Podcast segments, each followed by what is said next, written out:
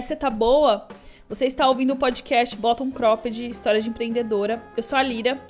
E eu sempre trago aqui histórias de mulheres maravilhosas que deram sangue, que construíram seus negócios de diversas áreas e algumas histórias e bafões que elas passaram também, que eu sei que vocês adoram ouvir esse tipo de coisa. E eu também gosto, né? Quem curte aquela fofoquita. Mas hoje eu trouxe aqui, nesse episódio maravilhoso, uma pessoa que foi minha mentora, que para mim dá o nome demais no empreendedorismo digital, principalmente, que faz projetos de branding inacreditáveis, que é professora, que trabalhou na área e já passou por coisas boas que eu sei, que é a Ana Brum, do Antes Sobrinho. Miga, dá oi aí pra galera. Oi, gente, tudo bom com vocês? E esse sotaque mineirinho, né, amiga? de, direto de BH aqui. Cara, eu quero entender sua história, que eu já conheço um pouco, né? Eu quero que você conte alguns bafões. Mas primeiro, amiga, se apresenta aqui pra galera que não te conhece, que eu acho difícil, porque as nossas audiências são muito parecidas e a galera é totalmente entrosada, que eu acho muito massa. Então, se, se apresenta aqui, fala um pouquinho de você, do que, que você faz hoje. Massa, legal. Então, é, meu nome é Ana Brum, para quem não me conhece, eu tenho 27 anos, sou mãe do Nano. Por formação, sou publicitária, design, tenho especialização em brand pela SPM. Eu acho que é até difícil falar todas as coisas que eu faço hoje, que eu faço tanta coisa, que o meu maior desafio é ter um posicionamento coerente, né? Eu falando com a galera de posicionamento lá na Antes, posicionamento profissional, mas enfim, eu comecei a trabalhar é, muito nova, eu, comecei a estudar também muito nova, né? Eu fiz cinco semestres de engenharia de produção, larguei, fui estudar publicidade. E aí, nesse meio tempo, eu entrei no grupo FCA, que é o grupo da Fiat. Trabalhei lá por cinco anos, saí e colaborei com marcas como Fiat, Veco, Chili Beans. E aí, montei a minha primeira agência. Não sei te falar a data exata e o ano exato, que agora deu um branco aqui, mas tem muitos anos, tem uns 10 anos já que eu estou empreendendo e nesse, nesse, nesse, nessa jornada de empreendedorismo eu fui e voltei várias vezes, né?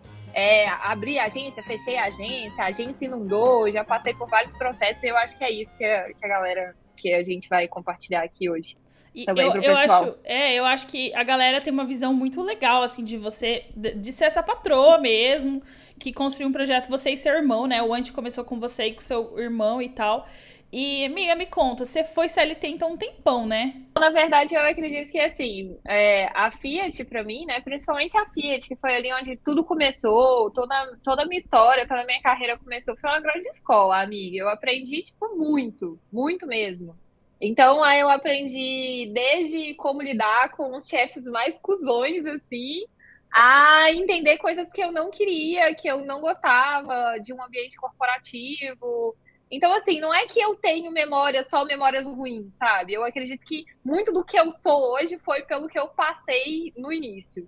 Mas você trabalhar no. Igual eu trabalhava, eu comecei a trabalhar no chão de fábrica, e quando eu trabalhava com a galera, com a galera que era peão e tudo mais, eu achava super massa. Só que quando eu fui trabalhar na presidência, que eu fui trabalhar num ambiente muito mais corporativo, que tinha dress code, que tinha. Nossa Senhora! Então, para mim era muito difícil, foi muito difícil, mas eu aprendi demais, conheci pessoas incríveis, assim. Então, não tem um problema com CLT e eu acredito que isso é uma decisão individual de cada um, sabe?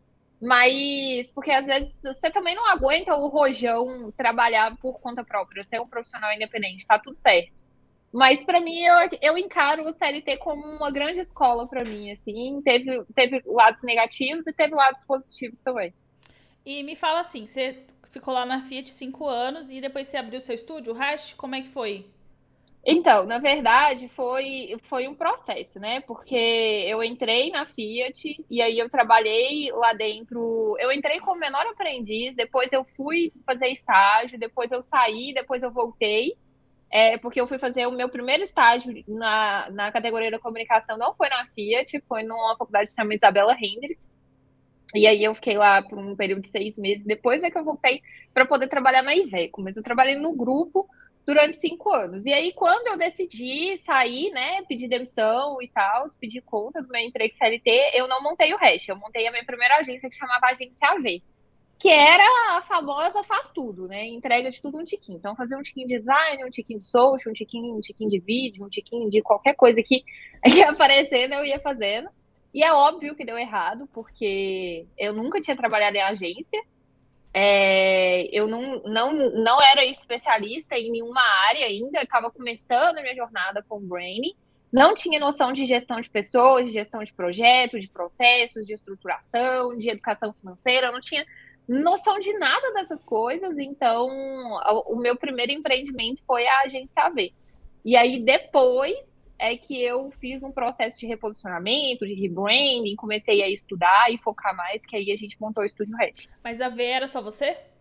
A V era só eu. E aí eu contratava freelancers, né? Trabalhava muito com. Era só eu, era uma urgência. E trabalhava com, sei lá, precisava de alguém para poder fazer um site. Eu ia contratava uma pessoa para poder fazer isso. Uhum. Então era meio loucura, era meio, foi meio surto, assim. E, e, quando que você percebeu que o branding podia ser não só um produto ou um serviço que você poderia fazer para outras empresas, como algo de extrema importância assim para um negócio ter uma certa solidez, para ele ter uma certa um posicionamento, como você mesmo falou? Ah, na verdade, eu nunca sonhei em ser gestora de marca, né? Meu processo com branding foi bem curioso, porque eu estudava de. Como eu tinha agência, eu estudava de tudo um pouco. Eu estudava um pouco de conteúdo, até curso de gestão de tráfego eu já fiz, só para você ter uma noção. E assim, não sei, não sei abrir o gerenciador de anúncios aqui. E eu comecei a estudar sobre branding, só que eu sentia que era muito vago o que as pessoas falavam para mim. Eu sentia que não fazia o menor sentido.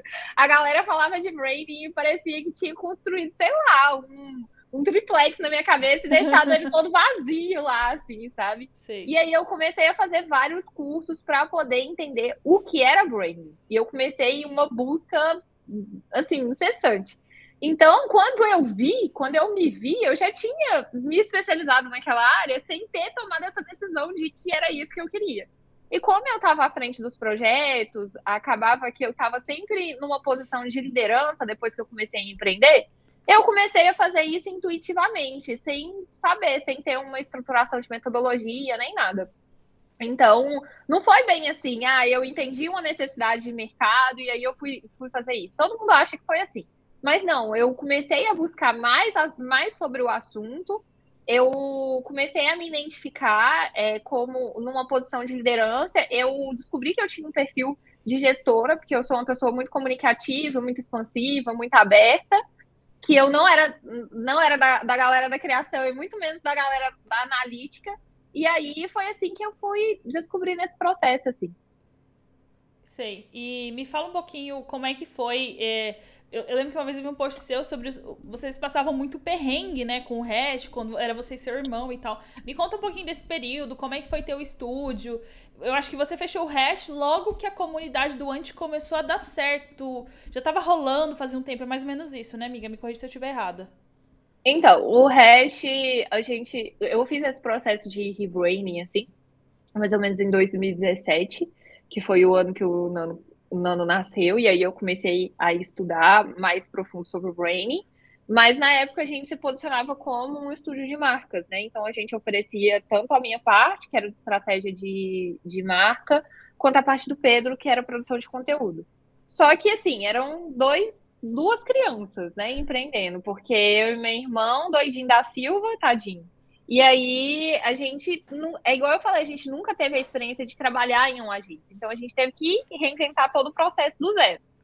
Então, é, quando foi ali mais ou menos em 2019, o meu irmão, ele decidiu que ele queria trabalhar com coisas mais com, com a parte audiovisual e com música. E eu falei, cara, nada a ver, né? Eu, gestora, trabalho com negócio e tal, e o Pedro quer trabalhar com música. E foi a hora que a gente teve um impacto, assim. E na época a gente tinha uma dificuldade muito grande é, relacionada ao financeiro da empresa. Porque entrava muito dinheiro, mas saía muito dinheiro e a gente não tinha um fluxo organizado. Foi quando eu comecei a entender que eu precisava ter um caixa maior. E a Anti, ela nasceu primeiro por conta da, do, do, nosso ranço e todas as coisas, mas não, não dá para poder romantizar também que foi, ah, meu Deus do céu, fiz isso porque eu sou legal. Não, eu queria, eu queria, eu enxerguei a oportunidade de monetizar e ganhar com ter uma renda extra da agência com consultoria, mentoria, infoprodutos e tudo mais para poder fazer um caixa maior e ter um respiro. Então a Ante ela nasceu para poder ser um projeto em paralelo do Estúdio Oeste. E foi mais ou menos isso assim na época. E a gente passava, passava muito perrengue por conta disso, né? Por falta de estruturação de processo. Isso que Porque... eu ia falar, amiga. Eu acho que isso é um mal de muitas agências que nascem na louca, que você fala, não, eu tenho um monte de cliente social media aqui, vou atender vários. Cara, eu lembro quando eu comecei a tecla, que eu era completamente amadora, eu lembro que teve um mês que entrou 50 mil reais e saiu 60 mil. E não sobrou nada. Eu falei, eu, fiquei, eu olhava as contas e aquilo, velho, aquilo não dá. Eu, eu falava, gente, como é que eu ganhei 50 Não pode, não pode. E, e não so, e eu tô devendo 10 mil.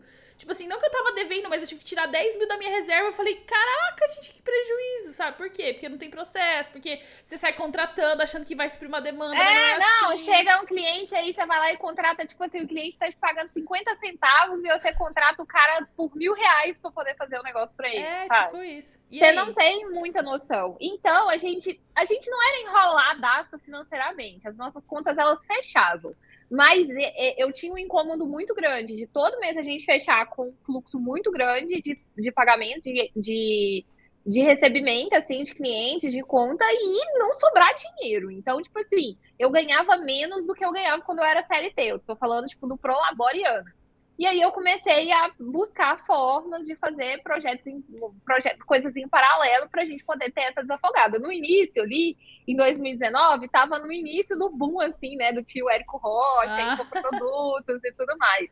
Bons tempos. E aí, é, bons tempos, agora já era. Agora quem foi, já foi, era. Quem, quem foi, foi, quem não foi, não vai mais, não, viu? Eu Só queria também. dizer isso. E aí é, eu comecei a estudar mais sobre infoprodutos, mas eu queria fazer uma parada massa, sabe? Eu não queria enganar ninguém, eu não queria, tipo assim, gatilhos mentais, ah. nem nada disso. E aí também aconteceu o lance que a gente estava comentando, que o meu estúdio encheu de água no início de 2019, né? Rolou uma chuva aqui em Belo Horizonte, a gente ficou um ano para poder reformar o estúdio. Eu gastei toda a grana que eu não tinha para poder fazer um espaço legal. E era um espaço alugado e rolou uma chuva aqui em BH. E aí o meu estúdio ficou um metro e meio debaixo d'água. Caraca, e a gente... os equipamentos de vocês, tudo? Tava, não, mulher, deixa eu te contar Deus. essa história. Conta. Eu fui dar um treinamento, eu fui contratada para poder dar um treinamento, porque a gente, eu já meio que palestrava, assim, não na visibilidade que é hoje, mas eu já fazia treinamentos para empresas. E aí a gente foi fazer, era um treinamento de conteúdo para uma empresa com 56 profissionais é, liberais. E aí a gente tinha um press kit que a gente entregava, tipo, em uma agendinha, uma caneta, uma bonitinha as coisas e tal. E, e, eu fui passar no estúdio antes do treinamento para poder pegar essas coisas. Quando eu abri a porta do estúdio, estava cheio de água. Assim. Meu Deus. E aí eu comecei a chorar pra caramba. Eu ainda tive que ir dar o treinamento. Largar água lá, nem, nem passou é, um rodo, nada. Vai, mulher, bota um cropped, reage. Reage oficial. Exato, oficial. E eu chorando, e meu irmão, velho, você não pode chorar, porque no o negócio caso é bota uma capa de chuva e reage. Exato, bota uma capa de chuva e reage. Eu falei, caralho, velho, que e, merda. E tinha ficado os press kits lá, todos montados, que vocês provavelmente Sim, passaram tinha. a noite inteira montando. Exa Exato, tava tudo bonitinho lá, era só passar e pegar e colocar no carro. E aí eu passei para poder pegar e aí encontrei Deus o meu estúdio, um metro e meio debaixo d'água, assim, com a parede toda marcada. E foi horrível. E vocês perderam equipamento, tipo câmera celular, é, Não, assim, nada. a gente perdeu câmera, equipamento, essas coisas, a gente perdeu coisa boba, assim, lente e tal. Uhum. É óbvio que é Coisa boba nada, amigo. Uma lente às vezes é dois conto, velho. Não, então, mas não foi nada, tipo, comparado com a reforma, né? O que foi mais pesado para mim foi porque a gente gastou muita grana reformando um espaço que não era nosso. E a gente perdeu os móveis, perdeu o gesso, perdeu a parede, Nossa. perdeu neon que a gente tinha colocado na parede, porque Nossa. queimou os fios. Enfim, amiga, eu sei que eu cheguei tremendo no dia desse treinamento, que eu falei, velho, eu não vou conseguir, não vou conseguir. Aí eu foquei, coloquei o cropped assim, eu falei, eu preciso fazer, porque eu não posso remarcar essa merda. E aí fiz.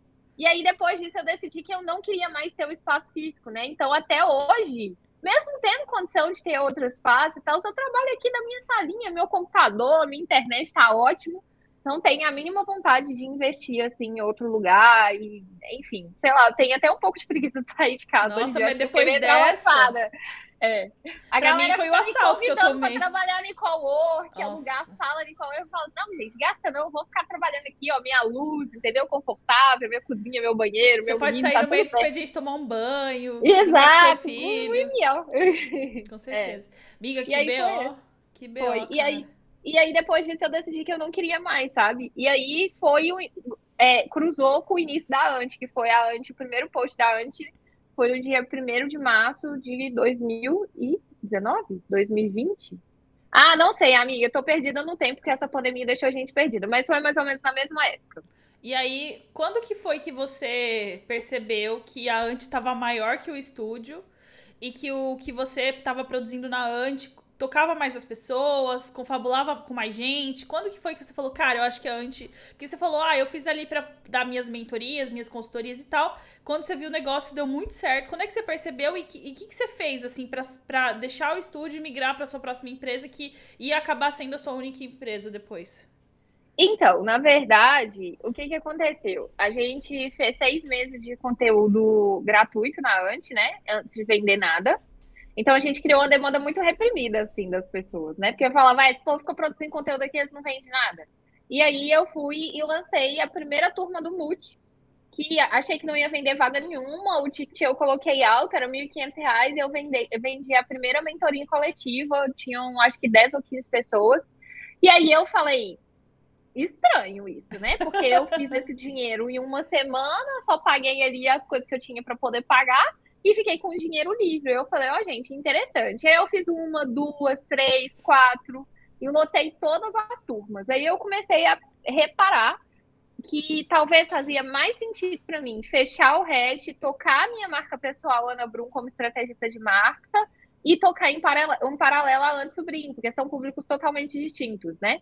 A Ana Brum, hoje, que sou eu, né, é, que trabalho como estrategista e tal, eu não, não tenho trabalho na internet, porque eu já sou conhecida, assim, eu tenho 10 anos de mercado, então as coisas acontecem para mim por indicação. Antes de terminar um projeto, já tô com três engatilhados, assim, sabe? Então não tenho muito essa necessidade. No caso da Ante, eu já sentia a necessidade de ter um projeto na internet. Mas eu comecei, foi quando eu comecei a ver que eu tinha muito mais entrada e que o dinheiro saía muito mais livre para mim, se eu trabalhasse só como consultora estratégica de marca e trabalhasse minha marca pessoal, do que ter aquele tanto de processo. É igual eu falo muito dentro do coletivo, né? Quanto mais processos, mais funções, mais pessoas. Quanto menos processos, menos pessoas, menos funções. Então, o meu foco começou a deixou de ser do volume para poder ser a qualidade, focar nos poucos e bons clientes. Então, hoje eu demoro, às vezes, eu demoro tipo dois, três meses para poder fechar, fechar um projeto como estratégia de marca. Meus projetos são caros. Não é todo mundo que tem 40 mil reais para poder bancar um projeto, sabe? E aí tem todo um processo de construção, mas eu prefiro fazer as coisas com mais cautela e tudo mais. E eu tô nessa posição hoje de privilégio também, que não é uma posição que a gente já começa dessa forma, mas que começou a fazer muito mais sentido para mim trabalhar num estilo minimalista de ser assim, sabe? Meio de estilo de vida e das coisas que eu acredito. Porque antes é, era, era aquela sensação da agência, né? De bate e volta o dinheiro, bate e volta, porque você tá ganhando muito, mas você tá gastando muito também.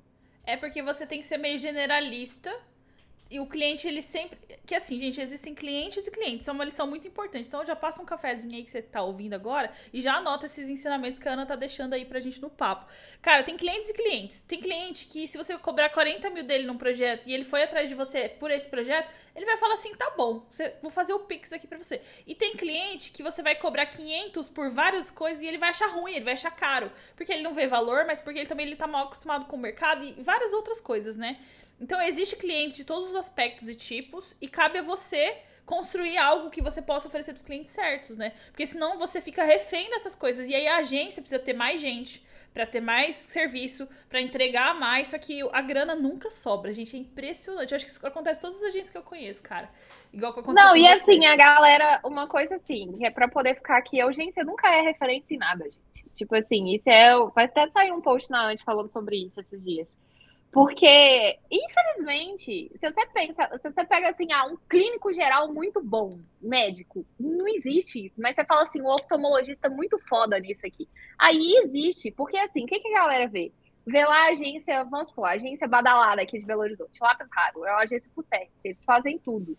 Mas eles têm um processo e as meninas têm um relacionamento construído com as maiores marcas de Minas Gerais. Ou seja, elas têm clientes grandes. Isso faz com que as pessoas tenham dinheiro para poder bancar esse serviço. Aí o que que o fulaninho que está começando a agência hoje, né, que é a Ana lá do início da agência AV, vê lá a agência grande, lá a lápis raro, que é sucesso, fala, é assim que é, deve ser o meu posicionamento. Eu não tenho relacionamento, eu não tenho processo definido, eu não tenho mão de obra qualificada.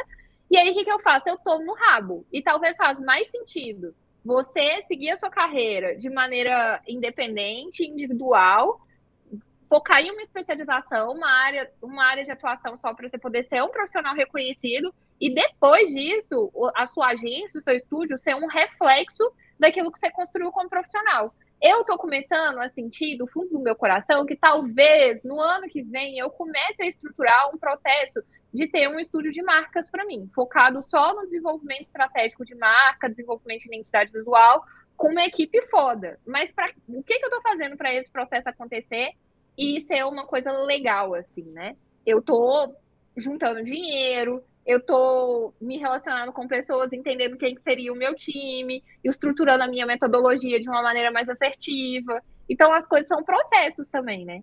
É, as pessoas, é, é, aquilo que você falou, a pessoa me vê lá, a patroa, a Ana da Ante e tal, não, não, fodona, mas esquece que quando eu abri a empresa, eu pedi 50 reais emprestado pro meu ex-marido para me poder rodar mil cartões de visita.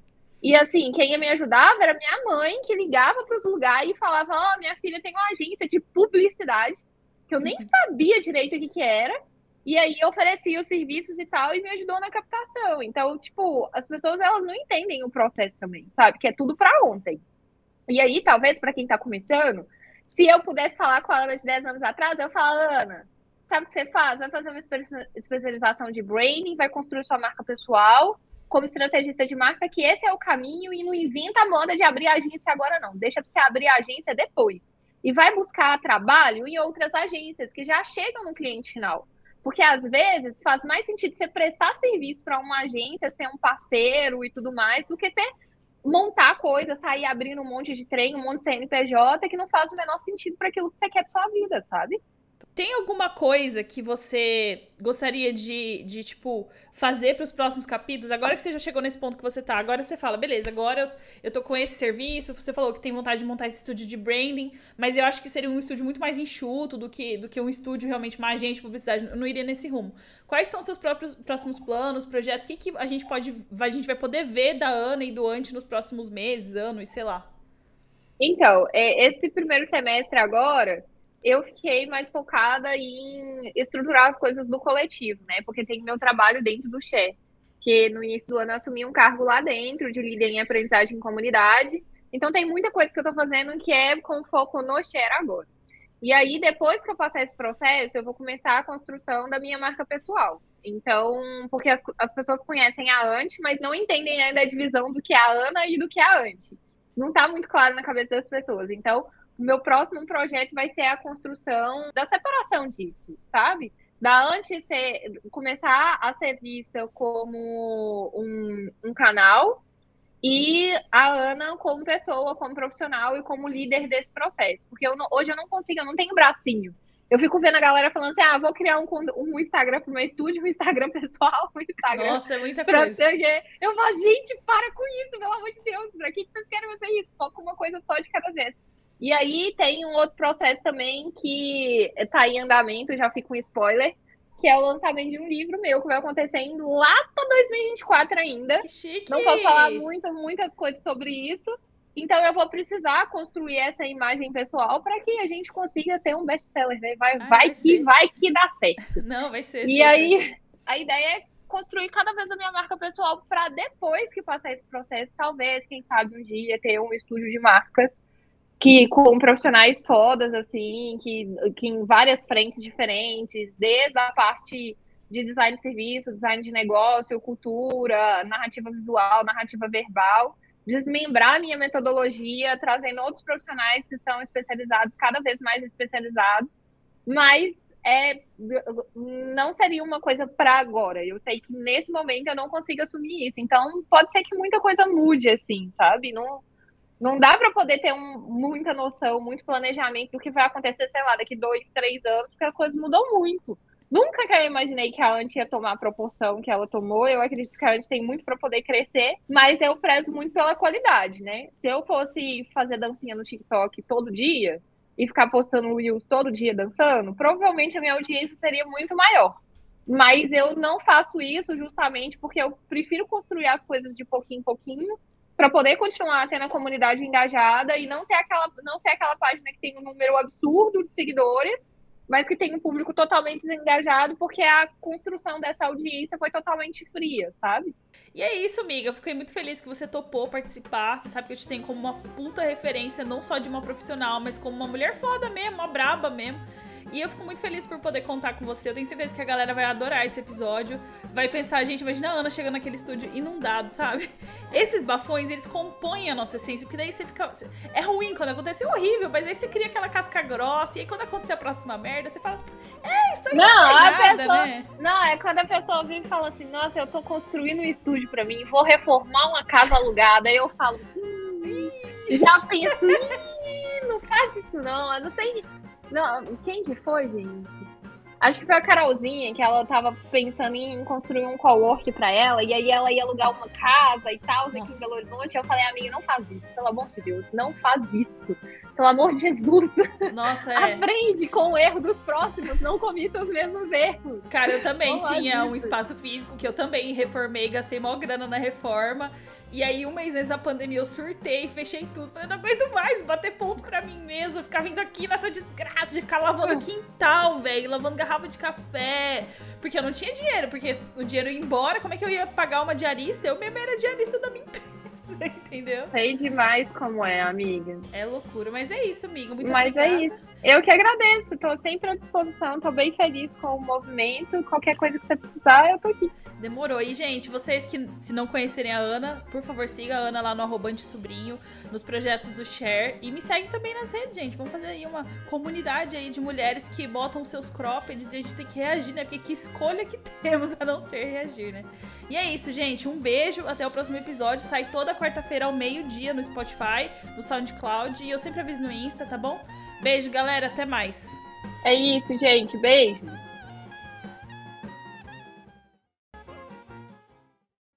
Mulher reage bota um cropped.